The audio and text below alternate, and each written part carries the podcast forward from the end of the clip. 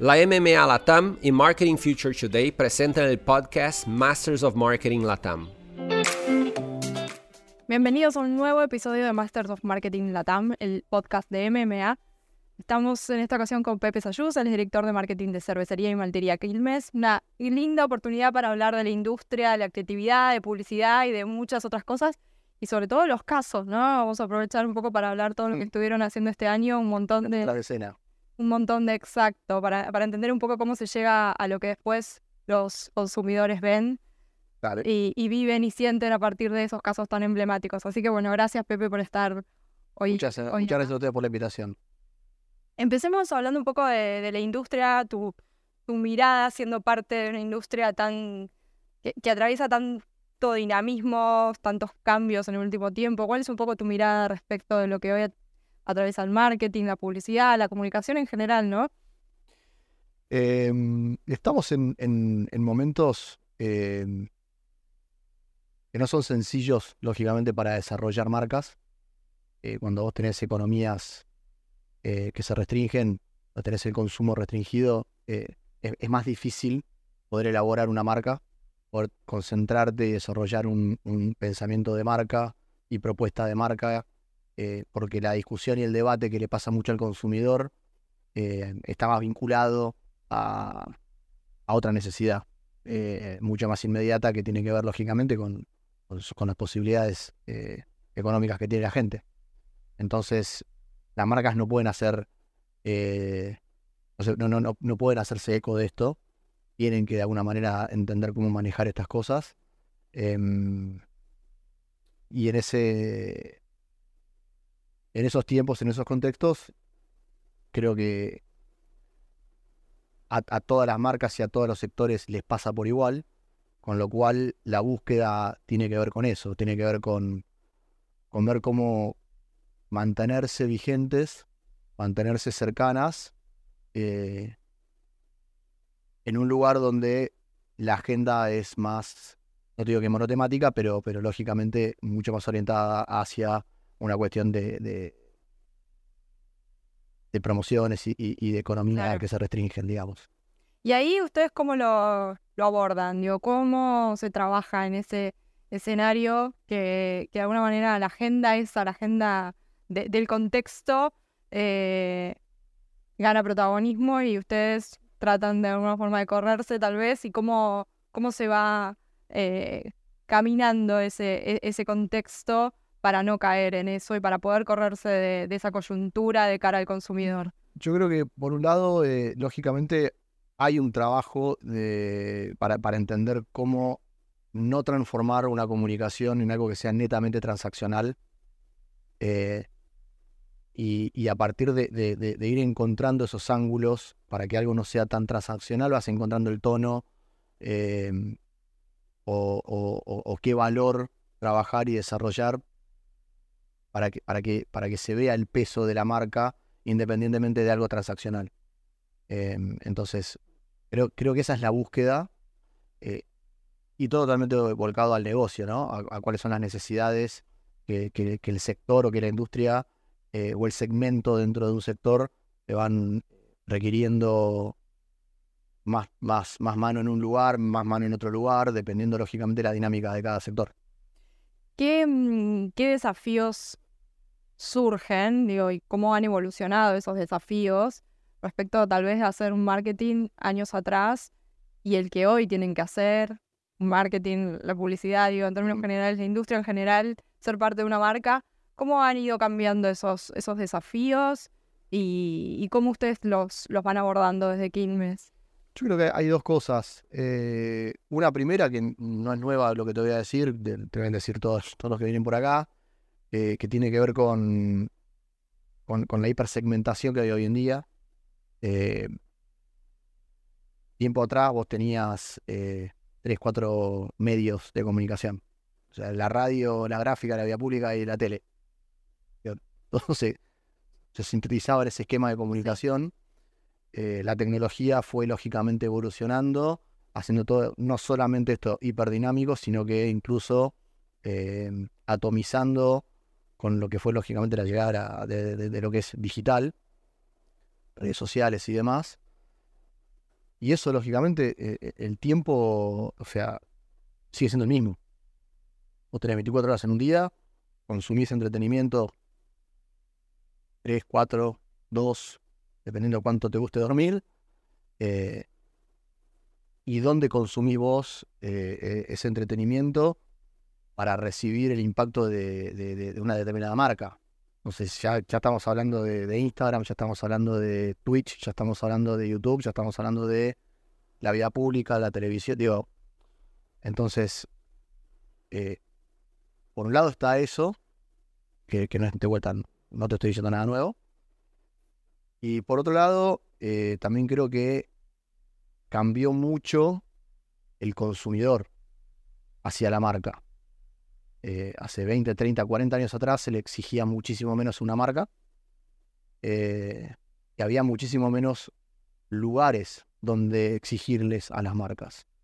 Hoy eso cambió, hoy la marca es un, es un actor social al cual se les exige un montón de cosas, que creo que están buenos, creo que es positivo. ¿A dónde los ubica ustedes como líderes de una marca, como responsables de equipos que tienen que de alguna manera escuchar a ese consumidor y actuar en consecuencia? Digo, ¿e-, ¿es, más fácil, es más difícil? ¿Qué tiene de positivo eso? Yo, creo que es, en, algún punto es más fácil. Eh, te diría que es más psicológico. Eh, la dificultad. O sea, es. Em, es como un tema de ego, ¿viste? Es como eh, saber escuchar. Y a veces parece tan sencillo como dos palabras y a veces es, eh, muy difícil. y sin, sin meternos en terreno de, las personas, ¿no? Pero saber escuchar creo que es algo que, que a quienes trabajamos en, publicidad y en marketing eh, nos es cada vez más importante. y a veces haces algo que, está buenísimo y a veces te sentás a trabajar en un proyecto con todo un equipo multidisciplinario eh, y llegas a conclusiones que las, las, lanzás, las haces y, la recepción no es buena.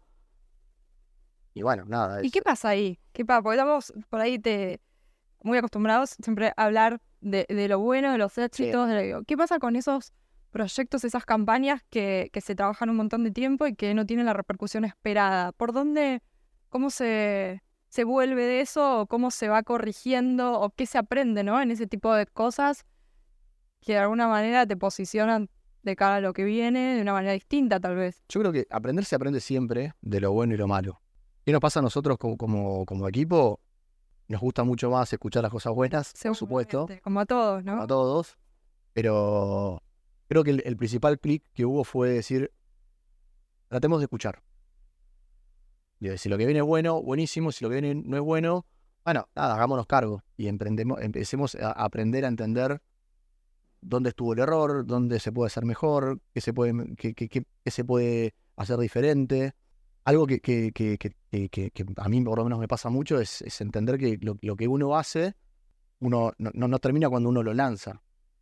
O sea, vos haces algo, lo lanzás, ese algo tuvo un eco, claro. ese eco te vuelve y cuando eso te vuelve, eh, te hace mejor a la marca o te la hace más débil, dependiendo de cuál sea el eco.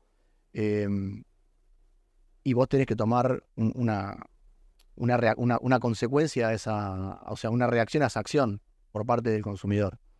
entonces, eh, para mí lo que es interesante y lo que es positivo y lo que a mí me gusta por lo menos es no, no, es que la cosa termina donde vos la lanzaste. La lanzaste, te vino mal, tenés revancha, tenés posibilidad de mejorarlo. O sea, tenés, tenés, margen para decir y entender, che, esto estuvo mal acá, acá, si esto lo hacemos de otra manera, vamos a obtener otros resultados. ¿Y esa revancha se hace desde la comunicación también? ¿Con una campaña distinta? ¿Cómo...? Se hace de donde, de, donde, de donde falló, principalmente. A veces la mirada de la comunicación eh, es como que pareciera ser que empieza y termina en el mensaje. Y a veces el mensaje está bien, pero no estuvo bien el contexto. A veces el mensaje estuvo bien y el contexto estuvo bien, pero no fue relevante. digo, hay veces que no, no, necesariamente el problema es el mensaje. Hay veces que el problema tiene que ver con eh, el momento en el que estás haciendo una movida, eh, tiene que ver con una inversión en, de, medios, como la estás empleando, tiene que ver con que de repente haces una cosa y decidís hacer una segunda cosa también en paralelo y entonces eso termina licuando y confundiendo al consumidor, entonces no termina de entender qué le está diciendo si por acá o por allá. Y hay veces que los problemas son de consistencia, de coherencia y no de un mensaje en particular. Entonces, creo que hay que entender cuando uno hace algo que, que- que es un error, dónde está el error. Y, y para mí es, es interesante pensarlo desde el lado, en, en mi modo de pensarlo, digo, es interesante verlo como, como es el, el- el- el mundo del deporte. Esto, tuviste una derrota, ah, sería cuestión de practicar, entrenar, eh, aprender, saber leer mejor, mejorar y volver a tener otro, parti- otro partido. Y acá, digo, un ingrediente importante tiene que ver con, con los datos, ¿no? Esta información que ustedes a la que Sí. pueden acceder van a hacer una mejor escucha. Sí. ¿Qué relevancia desde tu mirada tiene hoy eso, digamos, los datos, la innovación que ustedes im- implementan para después meternos en, la creatividad llana? Pero Para mí es fundamental porque predispone la conversación, predispone, el debate. Porque no partís de eh, un estómago simplemente. Independientemente que después vamos a charlar sobre la creatividad y el estómago es súper importante. En un primer momento eh, te direcciona. Eh, vos tenés el tablero. Che, la luz que se está prendiendo roja es esta de acá. Tiene que ver con que acá está el ruido, no acá, no allá. Entonces, me parece súper importante eh, el- el- el- el- la información. Digo, que la- el dato está como hoy en día, viste, muy. Ya no sé si está de moda, perdió la moda y volvió a estar de moda. Es como que, em, a mí me parece muy, muy importante la información. O sea, y entender, y entender el detrás del dato. Digo, porque si voy a jugar con datos y solamente datos, seguro. Sí, sí, sí, claro. el dato, ahí yo me pongo un poco más escéptico. O sea, me- a mí me gusta entender un dato, o sea, me gusta conocer un dato y entenderlo al dato. O sea, no me quedo con el dato Que solamente. haya un análisis, ¿no? Sí, sí, porque si no, es súper peligroso también. Porque por ahí el dato refleja algo. El dato es una foto. Exacto, sí, Y sí. por ahí la foto fue sacada de acá o de allá. Y una cosa te muestra una cosa y otra cosa te muestra otra cosa. Entonces, es importantísima la foto, pero también es importante el resto de la película. Entonces, eh, a mí me gusta mucho en- entender el, detrás del dato para nutrir la discusión y después de mucho discutir, decir, ok, esta es la dirección y está tomada para allá. Vayamos un poco a lo que tiene que ver con, con campañas concretas, con la creatividad que forman parte de, esas campañas. ¿Cómo es el proceso en para desarrollar una campaña y que eso se convierta o no eh, en lo que después vemos reflejados como un caso y mucho mejor así si es un caso de éxito, un caso de oro, un Grand Prix o todo lo que van recibiendo y este año se llevaron varios. Eh, ¿Cómo es un poco ese proceso? ¿Cómo lo vivís vos en lo personal, pero también cómo eso lo vive el equipo? Eh, es un proceso que creo que tiene como distintas instancias. Eh, hay una primera instancia en la que para mí eh, es, mucho, es, más introspectiva, me pongo medio psicológico de repente, pero es, es más introspectiva nuestra de buscar los datos, buscar información que nos haga entender eh, una determinada situación, una problemática o, o- o algo que querramos ir a buscar porque entendemos que hay una oportunidad, digamos, entender eh, eh, esa primera variable. Y esta parte es, es introspectiva, me refiero, porque creo que nos obliga como mucho a, mirarnos internamente eh, y a debatir mucho entre nosotros de manera ácida cuál es el, el lugar hacia dónde ir. Después hay una segunda instancia, donde ya está como asumido esto, que, que tiene más que ver con mantener la acidez a la hora de empezar a imaginarnos eh, un avión que empieza a aterrizar, ¿viste? Es como que empezar a imaginarnos una pista de aterrizaje. Ok, este es el avión que está dando vuelta eh, y tiene que ir a aterrizar allá. Eh, y esto tiene que ser tangible, esto tiene que ser palpable, esto tiene que ser algo que, que- que compartible. digo, y no es gratuita la palabra. Entonces, ahí es donde en- entra mucho también el consumidor. O sea, entender mucho a, a lo que le está pasando a la gente, a las personas. Que hoy en día, vos me preguntabas hace un rato si es más fácil o más difícil el marketing y demás. Hoy en día vos tenés mucha información si quisieras buscar de lo que le está pasando a tu consumidor. Eh, seguramente no te está diciendo qué opina, o sí, pero si querés vamos del principio. Si vos querés entender qué le está pasando al consumidor, por ejemplo, de la marca Quilmes, es entender vos quién es el consumidor de marca Quilmes, y entonces en ese, y arranco por lo básico, en ese rango etario, en esa zona geográfica, etcétera, etcétera, es empezar a entender cuáles son las noticias, cuáles, cuáles son las, las, respuestas de la gente en las redes sociales, qué está pasando un poco, cuál es el, el, mood social. Entonces, vos empezás a entender que un avión, en mi imaginario, me pongo abstracto, perdón, pero en que, tu avión tiene que aterrizar ahí, en ese contexto. Y ahí es donde vos empezás a, tratar de, unir los puntos entre lo que está acá dando vuelta de la marca y lo que la gente le está pasando, cuáles son las expectativas que tiene la gente. Yo me animo a decirte que en líneas generales, en el 99,99% periódico de, de, los casos, la gente no está esperando nada de una marca en términos de un punto de vista, como por ahí se trabajaba tanto antes. ¿Qué esperan de una marca? ¿Qué le exigen? Porque es bien mencionado que hoy exige mucho más. Sí, pero eh, la, gente está con, sus problemas cotidianos eh, y no es que va en el colectivo diciendo qué tendrá para decir Quilmes con respecto a nada. No, no se preguntan esas cosas. Cuando Quilmes tiene algo para decir y lo dice, sí, lógicamente arrancarán a decir por qué Quilmes está diciendo esto. Si me gusta, no me gusta, si coincido, no coincido. Entonces, ahí ya arranca como otra cosa más interesante. ¿Cómo contarnos un poco, y bueno, para quienes están escuchando también, eh, planteemos algunos de los casos que, tuvieron este año, que, fueron premiados, eh, sobre todo en Smarties, tenemos segunda quincena, tenemos coincidencias, eh, mucho vinculado obviamente con, fútbol, eh, apalancado en todo lo que tuvo que ver con el Mundial. ¿Cómo se piensan esas? Pensemos ponerle en coincidencias, que fue tan, emblemática y, y, tan sentida ¿no? por los consumidores, obviamente. ¿Cómo, ¿Cómo se trabaja eso? ¿Cómo se llega a eso? En el caso de coincidencias, em, de entrada sí te anticipo que, nunca, nunca esperás que pase lo que pasó. Yo por lo menos. Eh, porque el resultado lógicamente nos, nos, sobrepasó. Eh, no es común que eh, vos trabajes en una campaña, la lances y a las 12 horas tu teléfono prendido fuego porque se filmó un Zoom cuando estabas haciendo una presentación interna de la compañía y se filtró eso y la gente empezó a compartir eso. entonces, la consecuencia final no, no, nunca fue un plan, lógicamente, porque para que suceda eso hay variables que no están en, a mi modo de ver, no, están en, lo que uno puede hacer. Eh, porque a veces haces exactamente lo mismo y no pasa eso mismo.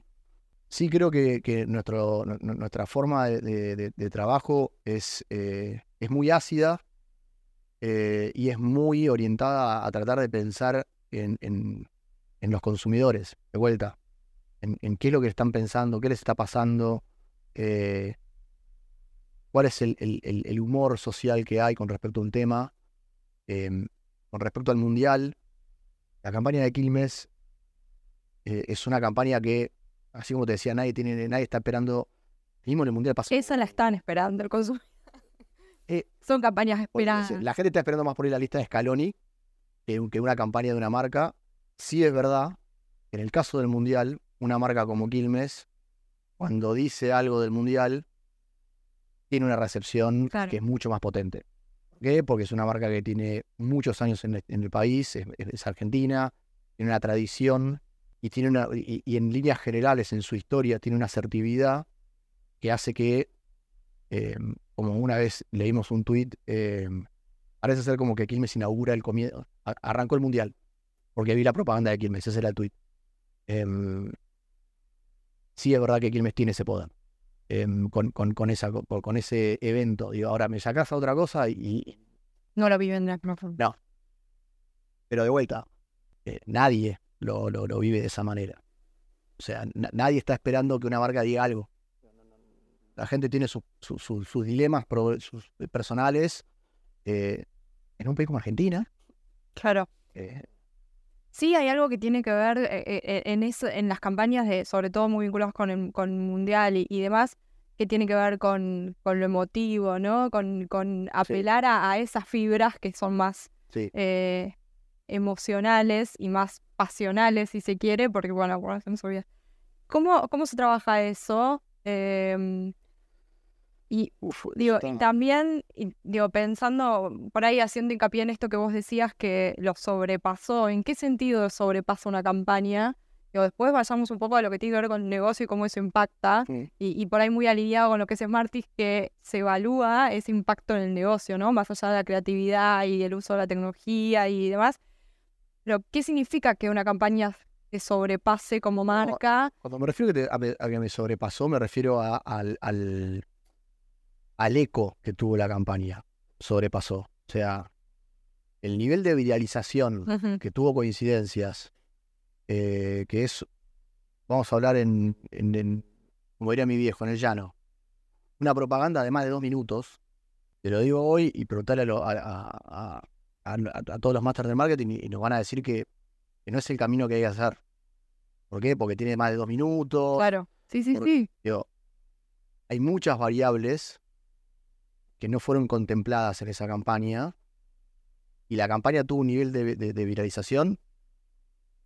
No recuerdo otro ejemplo tan cercano, digo, porque se fue, se fue de la República Argentina, se fue a Colombia, se fue a México, se fue a España, se fue, o sea, a Estados Unidos, cruzó, eh, cruzó los océanos. Claro. Entonces, a eso es a lo que me refiero con que te sobrepase la campaña. O sea, el, el resultado que tuvo ese fue, un- fue un- fue un- fue- fue muy grande. Y en términos de negocio, ¿cómo, qué, qué resultados vieron? ¿Qué aprendizajes se llevan de una campaña así y de otras, no? Digo, en términos generales, si tuviera, digo, más allá del impacto en negocio, después, ¿qué otros insights surgen a partir de ese tipo de campañas que son tan fuertes en términos de viralización, en términos de... Por empezar, la viralización, cuando es tan poderosa, suele tener linealmente eh, resultados eh, cuando la viralización, por lo menos, aparte, parte de un lugar positivo, ¿no? Por Claro, supuesto. sí, en lo que es imagen de marca, eh, en lo que tiene que ver el- la parte comercial. Tiene una, una- una simetría lineal, te diría, totalmente lineal. Que por suerte, en el caso de Quilmes, con la campaña los trajo. Entonces, de vuelta, cuando vos tenés una viralización tan potente, positiva, sin entrar en, en- en detalles, tenés una, una correlación lineal en lo que es imagen de marca, en lo que es la parte comercial. Y lo otro que, que me habías dicho, que, que lo veníamos charlando antes, que tenía que ver con, con eso de la fibra emocional y demás. Fíjate que Coincidencias es un comercial que arranca con humor. No arranca con, con como, Sí. er- como eran los comerciales emblemáticos de Quilmes, sí. eh, que tenían esa cosa eh, de entrada que- que eran como una, una oda. Son situaciones totalmente humorísticas que van incrementándose. Después sí, lógicamente, tiene el quiebre para llevar una cuestión netamente emocional. Y eso fue una decisión, fue una búsqueda eh, en entender que entendíamos que, que- se estaba en un lugar en lo social donde el humor tenía una pregnancia súper positiva y que, que- se estaba más abierto a ese humor que a el romanticismo, la cosa más romántica, digamos. Pepe, siendo una marca tan, tan icónica, con, donde, con consumidores tan fieles también y, y- y campañas tan esperadas, en, en sobre todo en instancias así como, como decíamos del Mundial, ¿cómo, ¿cómo se hace o cuál es un poco el secreto para no, primero para seguir innovando, para desafiarse cada vez más, para no caer en lo mismo, para año a año de alguna manera cumplir con esas expectativas que el consumidor tiene con la marca? Voy a poner cliché, voy a poner cliché de, otro lugar, como los jugadores de fútbol. Creo que Quilmes es una, así como hay equipos grandes en el fútbol que te exigen por su historia, Quilmes es una marca que demanda eh, estar a la altura de lo que significa Quilmes. Entonces es, cuando, cuando vos ves el, cuando vos te sentás a hacer un trabajo para Quilmes, por ejemplo, y ves el historial de la marca y ves el nivel de riqueza que la marca tiene en términos de comunicación, por ejemplo, es Es dificilísimo. difícil. Ahora, todo lo que se hizo antes, las personas después seguían haciendo cosas. Entonces es como. Es tratar mucho de no pensar eso tampoco. O sea, si me preguntas a mí, no, no es que nosotros nos sentamos a debatir este tipo de cosas. Superar esto. No, sí, no. O sea, es. Pasó este brief, pasó este proyecto, abre un nuevo proyecto. ¿De qué la va?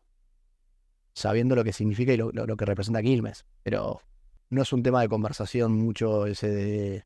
Porque creo que si no es como que no... Digo, Quilmes es una marca que...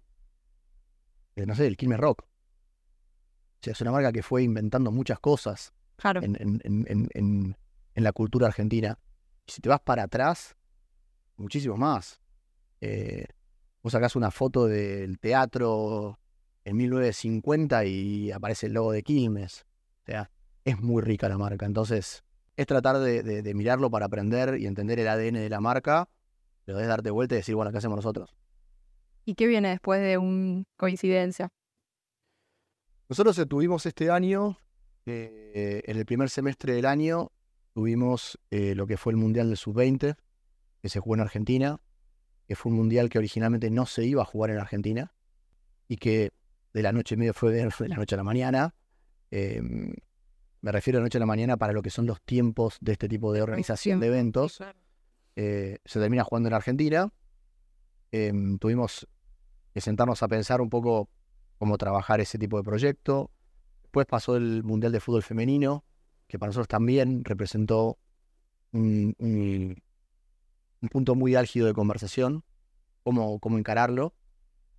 Y ya en el segundo semestre tuvimos el lanzamiento de una nueva variedad, como es la IPA de Quilmes, que, ya estamos hace ya cuatro meses en campaña y siempre tuvimos la, misma intención, la misma búsqueda.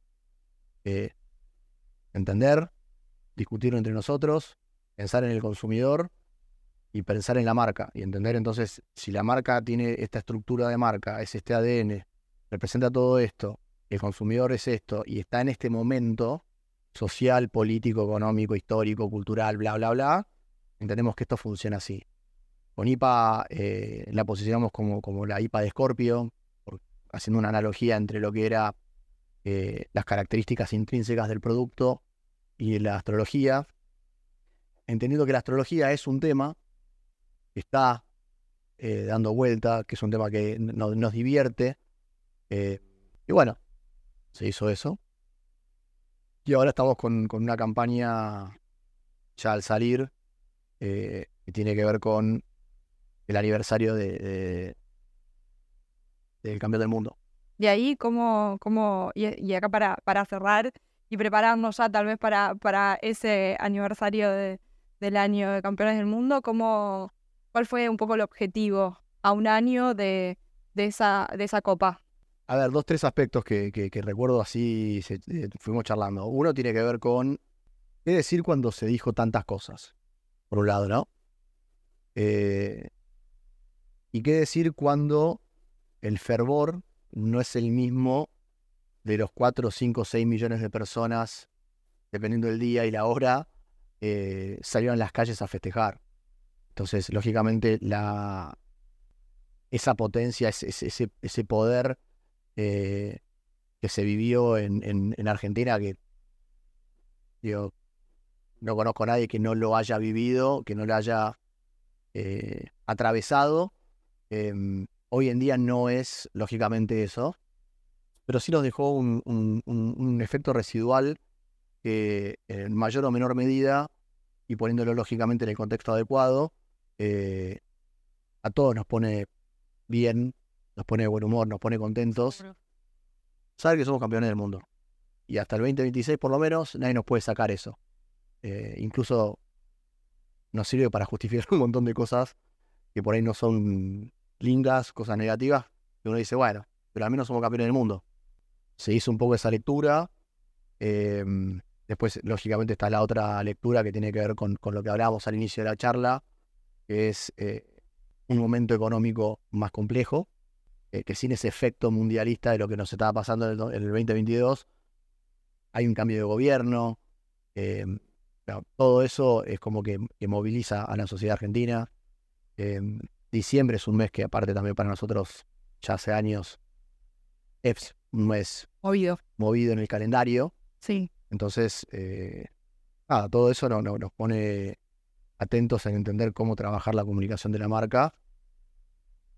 Y la lanzamos ahora, esta semana. Bueno, estaremos atentos a eso. A ver eh, qué- cómo, cómo viene esa campaña.